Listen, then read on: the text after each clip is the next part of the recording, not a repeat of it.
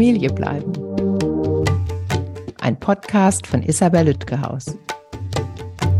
Hallo, herzlich willkommen. Heute besucht mich erneut Marianne Nolde und wir sprechen über Trauer und zwar die Trauer der Kinder in Bezug auf die Trennung der Eltern. Hallo Marianne, schön, dass du wieder da bist. Ja, hallo Isabel. Ich freue mich wie immer. Hallo. Unsere sechste gemeinsame Folge. Ich freue mich so. Viele kennen dich ja schon und wissen, dass du eine meiner absoluten Lieblingsautorinnen bist, weil du unter anderem so den Blick auf die Kinder hast. Und darum geht es ja in der heutigen Folge auch. Wir sprechen nämlich über Trauer. Ich habe ja einige Folgen schon zu Trennungsphasen und Trauerphasen und ähnlichem aufgenommen. Aber darum geht es heute nicht, denn heute geht es um die Trauer der Kinder. Wie kamst du denn zu dem Thema? Ja, ich bin zu dem Thema gekommen, weil ich in meiner Arbeit als Gutachterin irgendwann mal mit der Familientrauerbegleiterin Mechthild Schröter-Ruhpieper in Gelsenkirchen zu tun bekommen habe. Und spontan gesagt habe, als ich gesehen habe, was die da machen, das brauchen meine Trennungskinder eigentlich auch. Äh, da geht's einfach um die Arbeit mit, äh, mit Kindern, die einen Elternteil verloren haben, Geschwister verloren haben und äh, die in Gruppen äh, so ihre Trauer bearbeiten oder einfach auch im Zusammenkommen mit anderen, die ähnliches erlebt haben. Das hat mich damals so fasziniert.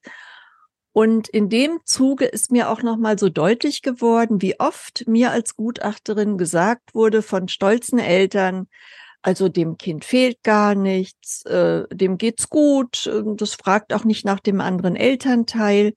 Und wenn ich dann mit dem Kind gesprochen habe, dann hat es oft nicht lange gedauert, bis da die Traurigkeit zu sehen war. Und das war ja auch einer der Gründe, warum ich dieses äh, Elternbleiben nach der Trennungsbuch geschrieben habe, weil ich gesehen habe, wie viele Missverständnisse da zwischen Eltern und Trennungskindern aufkommen können. Einfach dadurch, dass das Kind sich nicht so richtig traut, den Eltern die Trauer zu zeigen, weil der andere Elternteil weg ist. Also wenn er jetzt, wenn der Papa jetzt gestorben ist dann ist das Kind vielleicht auch noch vorsichtig, weil es die Mutter nicht belasten will. Aber zumindest weiß es, äh, es würde die Mutter nicht damit belasten, wenn es jetzt erzählt, wie sie es dem Papa vermisst. Wenn der Papa aber mit äh, äh, einer anderen Frau jetzt irgendwo anders ein schönes Leben führt und die Mama ist den ganzen Tag wahnsinnig traurig, dann ist es sehr schwierig fürs Kind, der Mutter oder umgekehrt dem Vater zu zeigen, ich bin traurig. Und das ist eigentlich so schade. Äh, da würde ich so gerne auf so einen Perspektivwechsel hinwirken. Also die Eltern denken oft, wenn mein Kind traurig ist, dann ist was schiefgelaufen. Ähm, dann haben wir uns irgendwie schuldig gemacht mit der Trennung. Wir haben das Kind jetzt so traurig gemacht. Tatsächlich sollte sich eigentlich jeder Elternteil, wenn das Kind die Trauer zeigt, auf die Schulter klopfen und sagen, okay, hier läuft noch was gut, die Bindungen stimmen noch, äh, das Kind traut sich mit seinen Gefühlen an. Und das ist wirklich das Wichtigste, was, äh, also Bindung ist ja eigentlich das Wichtigste im Leben von Kindern, dass die funktioniert. Und äh, da möchte ich Eltern so gern ermutigen, dass das nicht schlimm ist, wenn das Trennungskind Trauer zeigt, sondern in manchen Fällen geradezu ein Kompliment. Also zum Dankeschön. Zum ersten Punkt möchte ich noch sagen, tatsächlich, dass Kinder eben Rücksicht auf ihre Eltern nehmen, weil die auch trauen oder weil sie den anderen Elternteil nicht mehr leiden können und das vielleicht auf die eine oder andere Art auch zeigen, was ja allzu menschlich ist und, und da eben dann sich zurücknehmen und, und das andere ist ja tatsächlich auch, dass äh, wenn Kinder sagen, Mama, ich bin traurig, das höre ich ja oft auch in Mediation und die Eltern sich Sorgen machen, dann denke ich, ich bin ja jetzt wirklich keine Kinderpsychologin, denke ich, ich glaube, das ist ein gutes Zeichen. Da habe ich auch mit Dr. Rücker drüber gesprochen. Der sagt, wenn die Kinder unauffällig werden, dann muss man aufpassen. Wenn die sagen, ich bin traurig, ich bin wütend, dann kann man sagen, wunderbar, können wir drüber reden, weil dann, das ist eine gesunde Reaktion. Würdest du das auch so, so unterschreiben dann?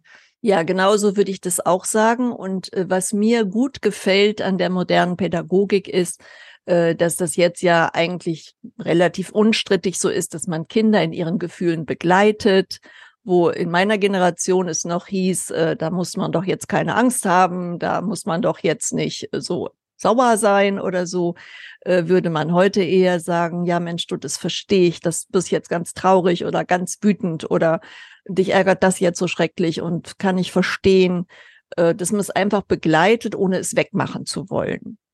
Ne? Und das ist einfach was, was ich sehr wertvoll finde, denn äh, äh, also in, aus, der Trau aus der Trauerbegleitung kenne ich den Satz, Trauern ist nicht das Problem, Trauern ist die Lösung.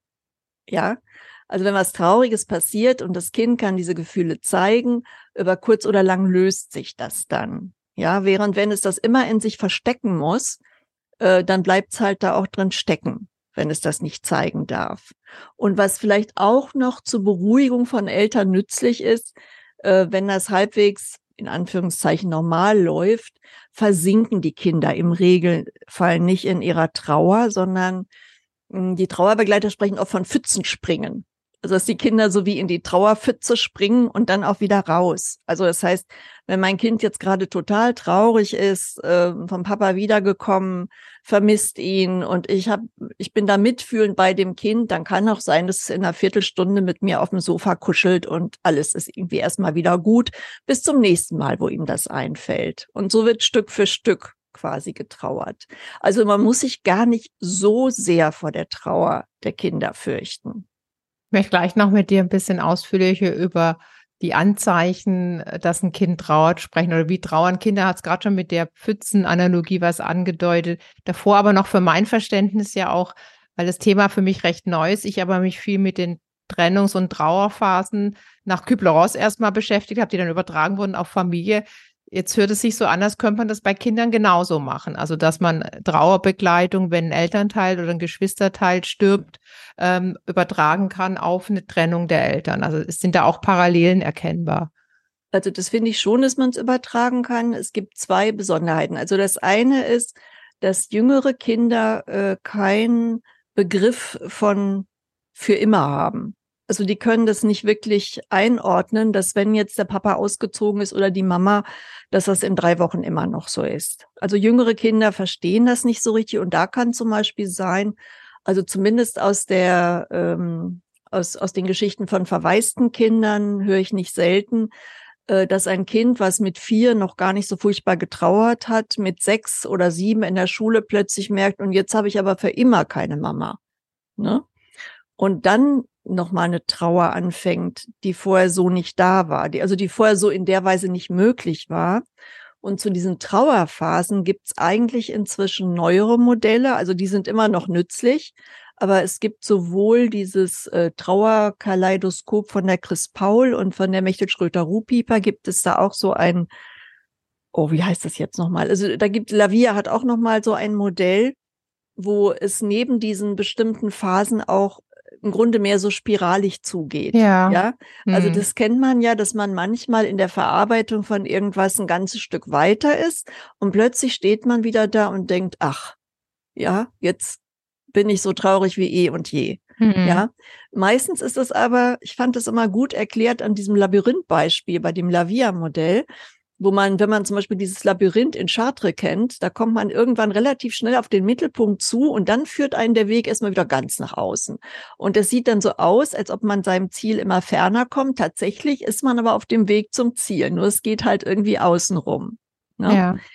Und äh, deshalb äh, höre ich heute eigentlich nicht mehr so die Variante, dass einmal diese Phasen alle, also erst ist man entsetzt, dann äh, und unter Schock, äh, dann äh, hadert man, dann verhandelt man, äh, könnte es nicht doch noch irgendwie klappen und irgendwann resigniert man und irgendwann akzeptiert man. Aber das ist nicht so einmal linear und dann ist es fertig. Das ist vielleicht am leichtesten immer verständlich bei Eltern, die Kinder durch Tod verloren haben. Die sind ja nicht einmal dadurch, haben das akzeptiert, sondern ihr Kind ist immer noch tot und die sind auch nach drei Jahren und nach fünf Jahren sind die da traurig drüber. Hm. Ja, das ist eine vereinfachte Darstellung und ja. äh, wohl wissen, dass es nicht so linear abläuft. Ja. Gut, dass du das ja. nochmal sagst. Aber bis auf das Zeitgefühl, dieses Unendlichkeitsgefühl, das kleinen Kindern fehlt, kann man durchaus Vergleiche anstellen mit, mit, mit dem Verlust eines äh, Elternteils oder Geschwisters. Wie zeigen Kinder denn Trauer? Die meisten sagen nicht, Mama, guten Tag, ich bin traurig, sondern wie, wie kann ein Elternteil erkennen, dass sein Kind, ihr Kind gerade trauert? Also die, je nach, ähm, je nach Persönlichkeit wird das Kind vielleicht äh, viel stiller, zieht sich immer mehr zurück, spricht weniger, verabredet sich weniger. Es kann auch bei anderen Temperamenten eben genau umgekehrt sein, wird immer wilder, ähm, ist dauernd sauer über irgendetwas. äh, ich denke, so ein Elternteil, was in einigermaßen gutem Kontakt mit seinem Kind ist, wird da nicht groß was anderes tun müssen als in seinem gesamten sonstigen Leben mit dem Kind auch. Also ein Gefühl dafür entwickeln, was ist los, vielleicht auch mal nachfragen, wenn irgendwas auffällt, ne? So, oder dem Kind irgendwas vorschlagen. So kann das sein, dass du traurig bist oder ähm, dass irgendwas ärgert dich doch jetzt hier ganz doll, dass man es anspricht und, und so einen Weg auch frei macht, dass drüber gesprochen werden kann. Also Gesprächsangebote macht, jetzt nicht zehnmal am Tag fragen, äh, traust du noch oder wie geht's dir jetzt, aber mhm. Angebote machen, dass das Kind weiß, ich bin nicht alleine, wenn es mir nicht gut geht oder wenn ich gerade in, in die Trauerpfütze hüpfe, sondern ich kann zu Mama aufs Sofa kommen zum Kuscheln oder mit Papa darüber sprechen. Also da ähm, Nähe signalisieren und äh, Empathie wahrscheinlich. Ja, und da ist ähm, auch, äh, finde ich, oft so ein Knackpunkt, äh, dass Eltern, das kenne ich auch von mir noch, sich anfangs gerne etwas schuldig fühlen für ja. die Trennung. Ja, äh, man hat ja dem Kind das jetzt zugemutet, in der Regel nicht aus Jux und Dollerei, sondern weil es wirklich so nicht mehr ging. Aber schlussendlich ist man ja an der Stelle in Anführungszeichen schuld an der Trauer der Kinder. Ne? Ähm, und da ist eben wichtig, dass die Kinder das gar nicht brauchen, dass wir uns schuldig fühlen, sondern Mitgefühl reicht vollkommen. Ne? Also es das heißt ja nicht, dass man sich, weder muss man sich an der Stelle rechtfertigen, ne? ja, aber es ging doch nicht anders, weil die Mama doch so und so gemacht hat. Das hilft da ja dann gar nicht weiter. Aber man muss sich selbst auch ein bisschen davon freisprechen oder klar haben, das ist jetzt was Trauriges passiert und da muss ich mich jetzt auch nicht wegen schuldig fühlen oder mich entschuldigen oder erklären. Da reicht es, wenn ich sage, das verstehe ich, dass das traurig ist. Das ist auch traurig. Vielleicht auch, dass einfach eine Erklärung gerade gar nicht hilft. Also gar nicht, das ist, was das Kind hören möchte, selbst wenn es eine tolle gäbe, sondern einfach da sein. Ja, endlich. dass man also nicht in diese, äh, in diese Falle tappt, sich irgendwie entschuldigen zu wollen oder sowas. Das braucht das Kind gar nicht. Das Kind braucht einfach jetzt jemanden, der es versteht und der ihm sagt, ja, das Gefühl sehe ich und dieses Gefühl ist auch völlig in Ordnung und dem Kind nicht auch noch versucht, das auszureden oder oder indem ich dann ganz traurig werde und betroffen bin, das Kind vielleicht äh, eher dazu verlocke, mich da noch zu trösten, ähm, das, das wäre die falsche Richtung. Ich, ich stelle mir gerade vor, dass es vermutlich einfacher ist, wenn das Kind traurig ist und in seinem Zimmer äh, sitzt und Bilder von Papa oder Mama oder irgendwas malt, als wenn es wild und aggressiv ist und einen anschreit und sagst, du hast mein Leben versaut. Kann ja sein, wenn das also auch ab Teenager vielleicht. Wie geht man denn damit um? Also mit der eher aggressiven oder wütenden Variante? Das ist im Grunde das Gleiche. Also da, äh, man spiegelt dem Kind einfach das Gefühl wieder, was man wahrnimmt, ne? Na, du, das, das, du bist jetzt hier ganz, äh, ganz sauer wegen uns oder wegen mir oder so, ne? Und kann das sein oder man kann ja auch dafür Verständnis haben. Ich kann ja Verständnis dafür haben, dass es für mein Kind jetzt schlimm und schrecklich ist, dass die Eltern nicht zusammenleben, auch wenn ich es jetzt gar nicht schuld bin, weil ich dem Kind das ohne Sinn und Verstand zugemutet habe. Ne? Also es ist einfach nur, wenn man das in seinem eigenen Kopf auseinanderknüpft, dann ist es wiederum kein Problem zu sehen, äh, ja, das ist für dich jetzt schrecklich, du hast dir dein Leben ganz anders vorgestellt, das ist jetzt eine ganz blöde Situation. Ich verstehe das, wir suchen nach Lösungen, kann ich natürlich auch signalisieren. Ne? Also ich weiß, irgendwann kam mal zum Beispiel ähm, der ältere Sohn, der sehr an seinem Vater hing, äh, von einem Besuch zurück und war irgendwie so falsch Geld und, und redete kaum und war irgendwie ganz bedrückt. Und dann stellte sich raus, ihm war das einfach zu wenig. Ja, mhm. und dann haben wir sofort uns eben zusammengesetzt. Der Papa ist also flugs irgendwie mal 60 Kilometer vorbeigekommen und wir haben dann einfach besprochen, äh, wie können wir das etwas besser machen. Also da, wo man ganz praktisch was besser machen kann, ist das ja jetzt auch eine Aufforderung, das dann auch zu tun. Ne? Also manches kann man ja tatsächlich auch durch veränderte Regelungen ne, oder solche, solche Dinge verbessern.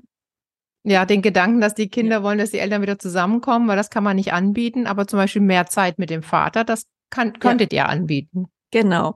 Und ähm, das ist eben wichtig. Also Gefühle sind ja eigentlich Signale für uns, die uns was zeigen, äh, wo was schief läuft, wo wir was anpassen müssen. Und das heißt, das Erste, was ich meinem Kind beibringe, ist, dass es quasi Worte für seine Gefühle kriegt, dass es dann weiß, aha, ja, hm, traurig hört sich richtig an, wütend, ja, hm, passt dass es Worte dafür kriegt, aber gleichzeitig sind diese Gefühle ja auch ein Signal, äh, dass irgendwie ein Veränderungsbedarf da ist und wo ich was ändern kann. Das kann ich ja tun. Also ich ziehe nicht mehr mit meinem Ex-Mann zusammen, aber er kann ihn öfter sehen oder was auch immer gerade gebraucht wird.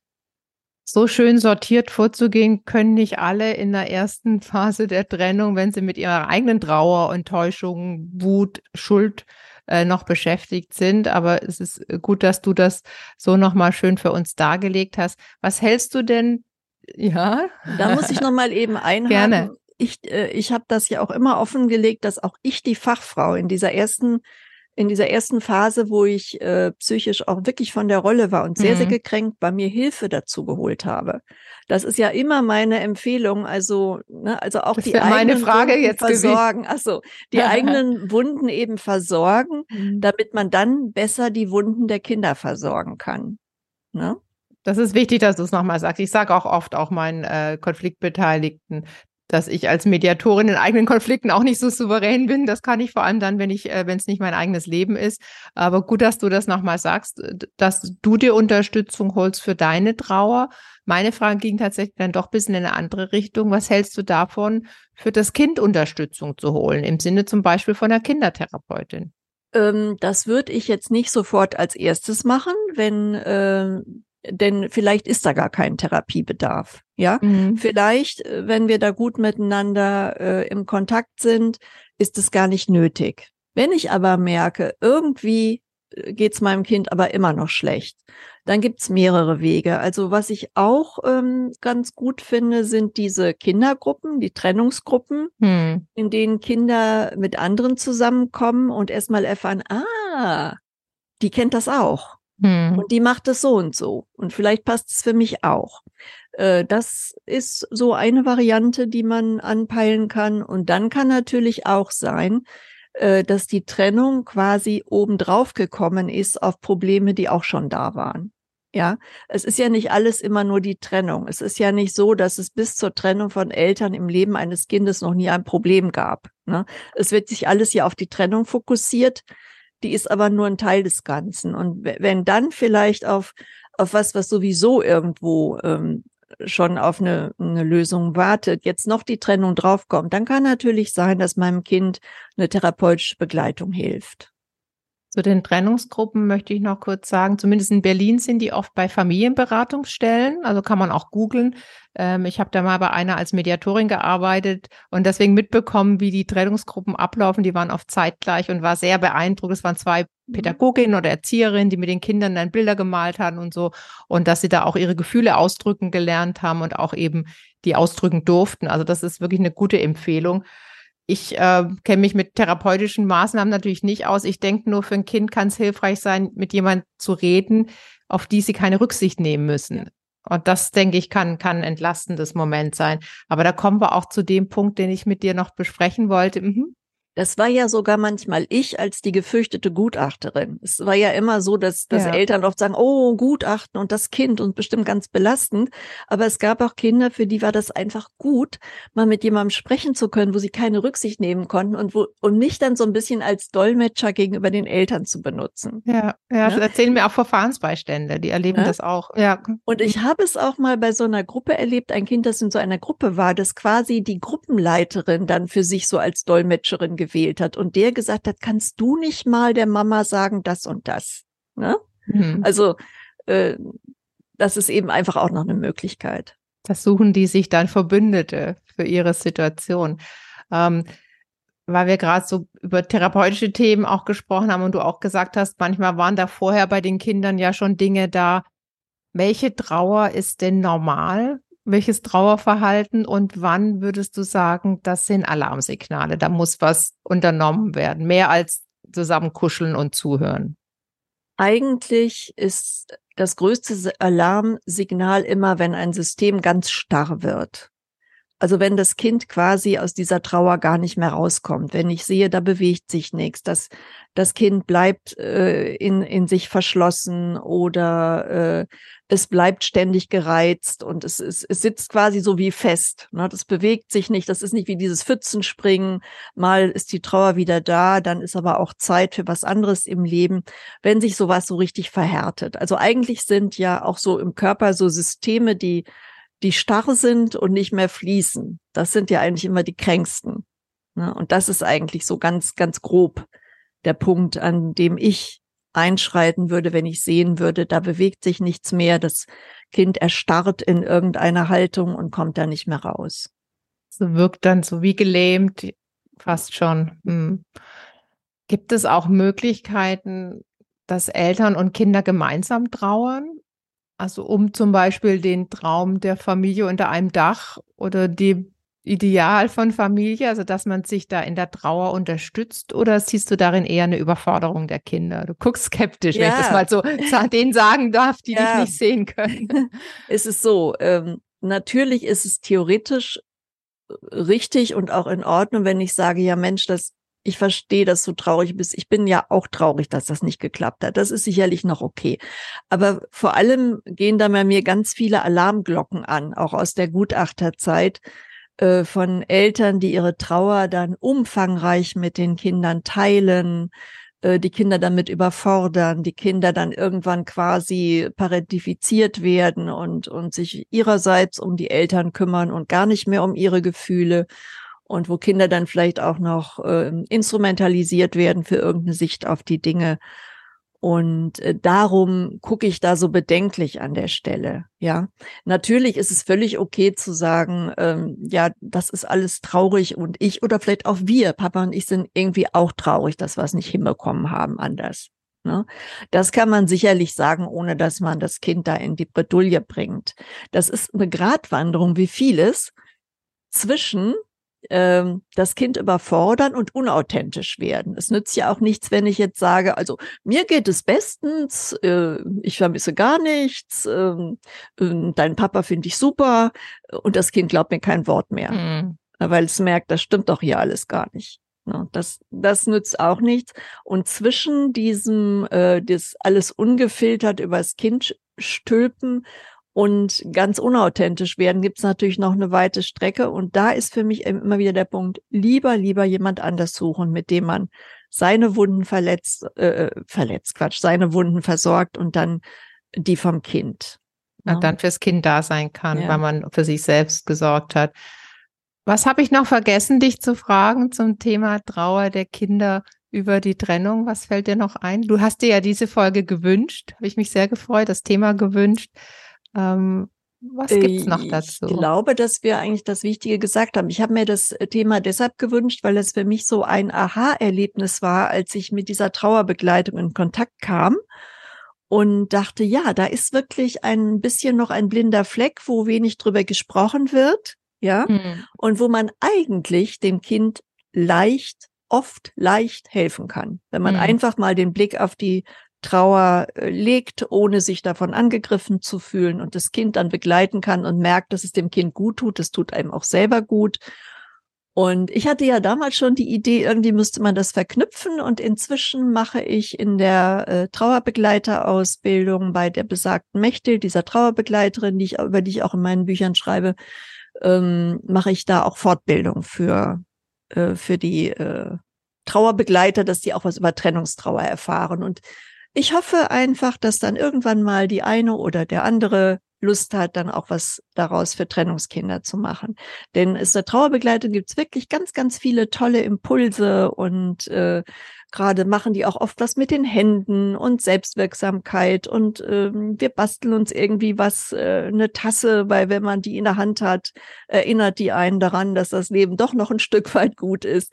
Also gibt es einfach ganz, ganz viele nützliche Tools und da hatte ich immer den Wunsch, dass man das ein bisschen zusammenknüpft. Sehr schön. Bin ich noch sehr gespannt, was man dann von dir noch zu hören und zu sehen bekommt. Zum Abschluss, was möchtest du Eltern, die uns zuhören, deren Kinder trauern, was möchtest du denen noch als Inspiration oder Gedanken mitgeben? Ja, vor allem davor keine Angst zu haben. Es ist gar nicht so schlimm. Also es ist gut, ja. wenn die Kinder Gefühle fühlen, das ist immer gut und äh, dabei kann man sie begleiten und gut ist. Ich, ich fand es auch schön zu hören, das hattest du mir ja auch im Vorgespräch schon gesagt, diese Pfützenanalogie gefällt mir so gut. Und wenn ich jetzt so überlege, was ich so bei Kindern erlebt habe mit schwierigen Lebensphasen, dann passt das auch so gut. Also zu wissen, vielleicht was, was wir als Erwachsene manchmal nicht tun, sich der Trauer hingeben, um danach dann aber auch wieder aus der Pfütze rauszuhüpfen. Vielleicht können Kinder da auch ein Vorbild für uns sein. Also ähm, ich habe viel gelernt heute mal wieder von dir, Marianne. Vielen Dank, dass du mich wieder im Podcast besucht hast. Danke für das schöne Gespräch. Danke, dass du dieses ganze Wissen verbreitest. Sehr gern. Tschüss. Herzlichen Dank an alle fürs Zuhören. Sämtliche Infos gibt's wie immer in den Show Notes. Wenn Ihnen und euch mein Podcast gefällt, gern abonnieren und bewerten auf allen gängigen Plattformen. Und ich würde mich sehr über Post freuen an info@familiebleiben.de oder über Instagram, LinkedIn, Facebook und Twitter. Schickt mir eure Geschichten rund um Trennung und Scheidung, gebt mir Feedback zu den bisherigen Gesprächen und ich würde mich sehr über Themenvorschläge für weitere Folgen freuen. Dankeschön. Familie bleiben ist eine nachhaltige Produktion von Spatz in der Hand. Ausführender Produzent Marc Todd Bielefeld, Redaktion Isabel Lütgehaus.